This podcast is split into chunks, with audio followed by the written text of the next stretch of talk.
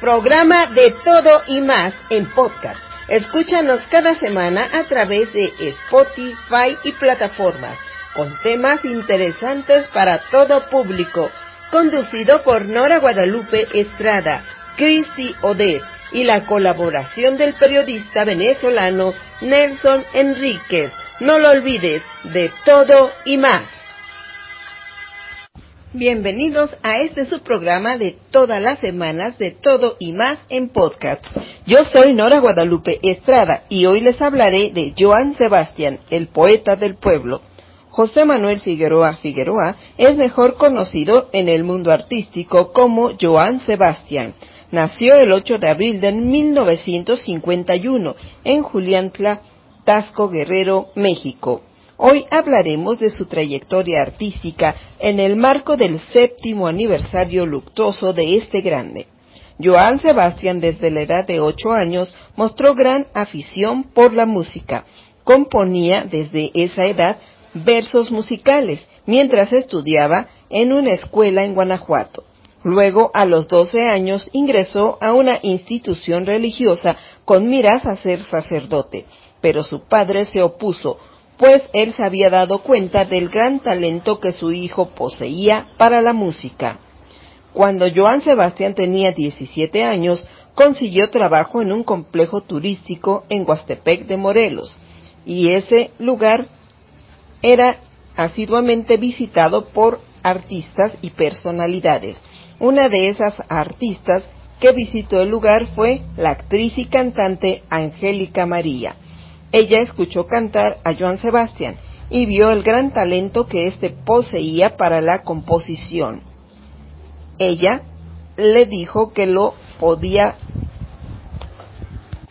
que lo podía recomendar con el músico y productor musical Eduardo Magallanes para que éste le hiciera una audición y así pudiera grabar un disco. Pero cuando Joan Sebastián llegó al la, a la editora, Magallanes se encontraba de gira. Entonces fue cuando él conoció al productor Chucho Rincón y este productor al escucharlo le dio la tan ansiada oportunidad. Joan Sebastián grabó un sencillo con una de sus canciones y unos meses más tarde esta canción se tituló Sueño y Lucha con un gran éxito radial. Algunos de los grandes éxitos musicales de Joan Sebastián son Manantial, Sembrador de Amor, Tatuajes, Secreto de Amor, Sentimental, Diseñame, Estos celos, Dile y Las Mariposas, Hasta que amanezca, Juliantla, Rumores, Tú y yo, El peor de tus antojos, entre muchísimos éxitos más.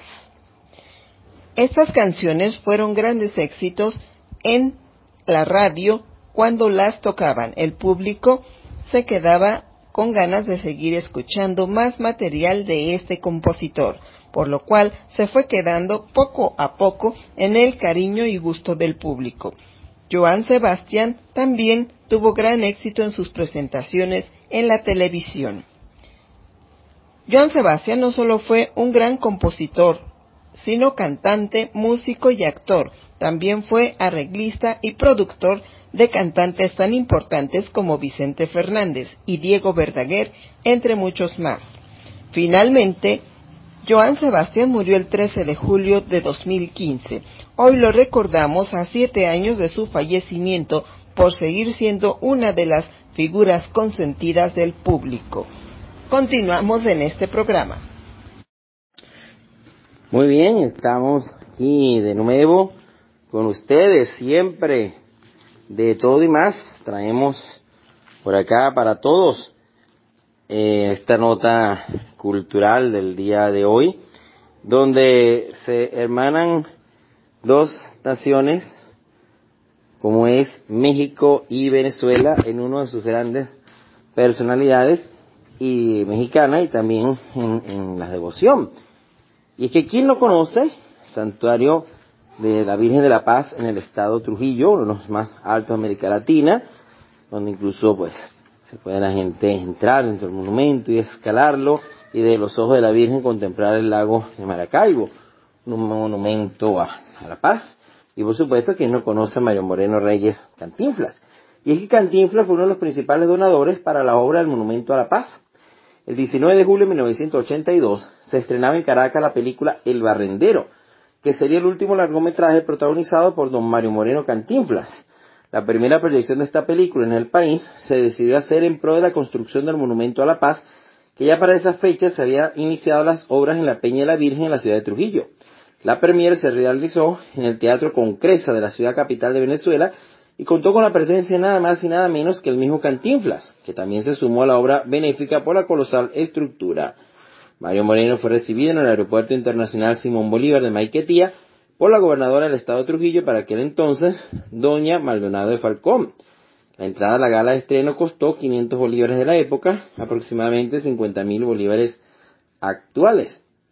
Aunque Cantinflas nunca visitó su Trujillo, su aporte para la estatua mariana más alta del mundo fue muy significativa para toda la trujillanidad. ¿Qué tal? Países hermanos, naciones hermanas, una misma devoción, una misma risa, un mismo amor y sentir. Seguimos con más. Hola, ¿cómo están? Yo soy Cristi Odette y hoy les voy a hablar sobre curiosidades de Margot Robbie. Número uno, a pesar de su corta edad, ella ha sido nombrada dos veces, nominada dos veces a los premios Oscar. La primera vez en el 2011 por la película I, en la que interpretó a una famosa patinadora, y la segunda gracias a su participación en la película Bone Shield en el año 2019. Bueno, aunque su trabajo fue muy alabado por la crítica, no se llevó ninguna de estas dos estatuillas. Número 2 fan de Harry Potter. Sí, ella ha confesado ser una gran fan de toda la saga de Harry Potter y dijo que si tuviera que estar sola en una isla desierta, solo se llevaría los libros de Harry Potter. Número 3. Para la película I, Tonya, Margot Robbie decidió aprender a patinar durante tres meses y aunque logró ser una muy buena patinadora, no lograba realizar las acrobacias de esta patinadora exactamente iguales, así que decidieron intervenir las imágenes de forma digital. Número 4. Estudió arte circense, pues su madre la inscribió en una escuela de arte circense a los 8 años y su especialidad fue el trapecio. Número 5. Margot Robbie confesó que tomó unos shots de tequila para calmar sus nervios antes de filmar una escena íntima junto a Leonardo DiCaprio en la película El Lobo de Wall Street. Número 6. El papel de Harley Quinn siempre fue para ella, por lo que no tuvo que audicionar, pues el director David Ayer de, este, de Escuadrón Suicida del 2016 dijo que siempre pensó en Margot Robbie para el papel, además de que estuvo muy contento con la disposición que la joven tuvo para el entrenamiento previo a este personaje, ya que tuvo un entrenamiento bastante duro de gimnasio y boxeo. Número 7. Durante las grabaciones de Escuadrón Suicida, Margot Robbie aprendió a tatuar y le hizo tatuajes a sus compañeros de reparto como a Cara Delevingne e incluso al director David Ayer. Número 8. Para ella, la relación entre Joker y Harley Quinn es bastante obsesiva, por eso ella jamás querría tener una relación como esta en la realidad. Número 9. Sus mejores amigos son los actores Christina Ricci, Sam Clark, Ashley Bray White y número 10. Su comida favorita son las papas fritas. Número 11. Su deporte favorito es el hockey de hielo y su equipo favorito son los Rangers de Nueva York. Bueno, estas fueron algunas cosas que no sabían sobre Margot Robbie, que actualmente está grabando la película de Barbie. Bueno, yo soy Cristian. Bueno amigos, esta canción se llama Recuérdame Bonito y es del señor Joan Sebastián para todos ustedes.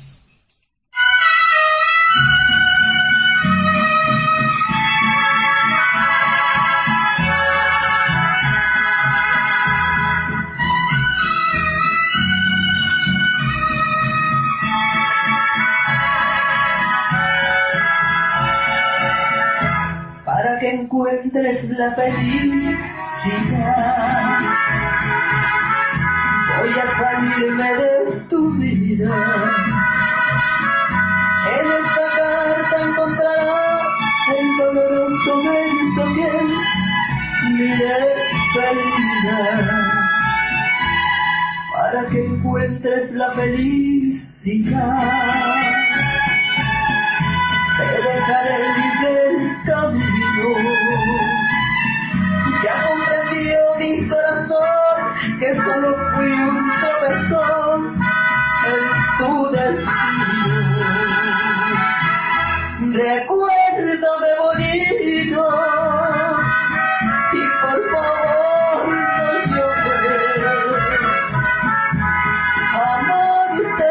lo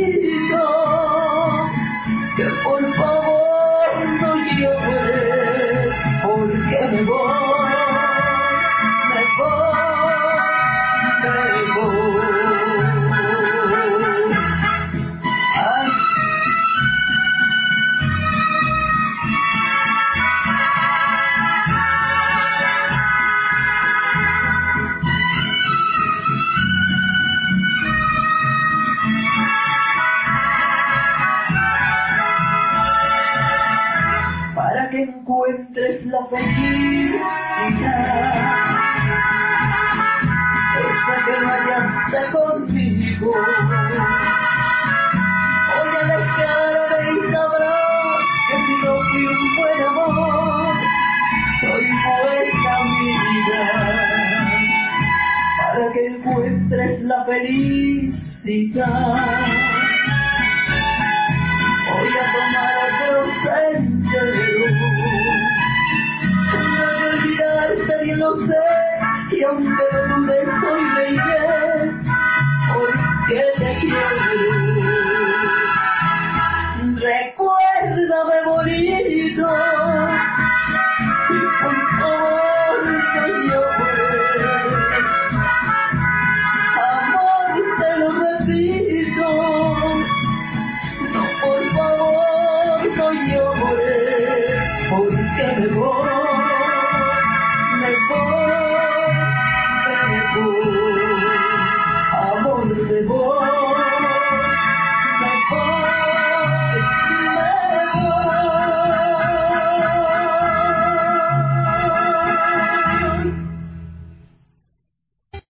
Esto fue tu programa de todo y más en podcast.